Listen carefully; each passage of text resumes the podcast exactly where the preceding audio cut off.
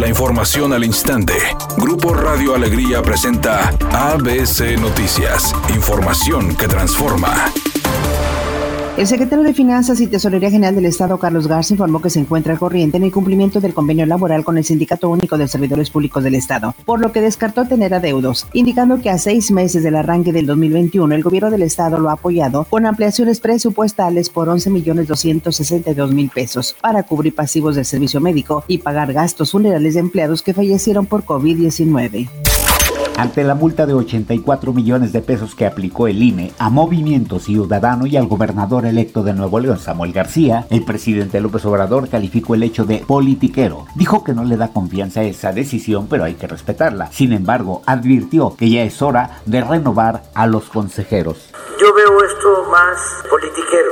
Hay que ver quién está ahí maniobrando. Por eso hay que renovar el INE del tribunal para que haya seriedad. La Organización Mundial de la Salud insistió hoy en que el mundo necesita conocer el origen del coronavirus SARS-CoV-2, causante de la actual pandemia, y para ello los científicos necesitan el espacio necesario para continuar con sus investigaciones, tras el rechazo de China a que la organización emprenda una segunda fase de sus indagaciones al respecto.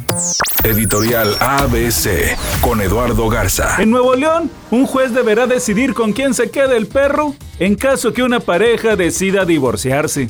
Y es que los diputados modificaron el Código de Procedimientos Civiles del Estado.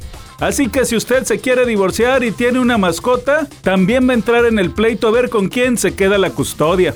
Si tiene pensado casarse, que quede en claro en su acta de matrimonio con quién se va a quedar el perrito, en caso que no funcione la unión conyugal.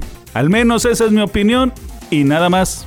Comienza un nuevo torneo para Tigres y con ello una oportunidad para que Francisco Venegas pueda sentarse como titular. En entrevista exclusiva para ABC Deportes, el juvenil felino dejó en claro que buscará hacer su propia historia con grandes actuaciones dentro del terreno de juego. No quiero decir eh, para el próximo Torrenilo, quiero hacer mi propia carrera acá, quiero durar muchos años, jugar aquí muchos años y es lo que uno busca cuando llega, entonces yo creo que hacer mi propia historia aquí y estoy seguro que, que ahora empezando de esta manera estoy por buen camino.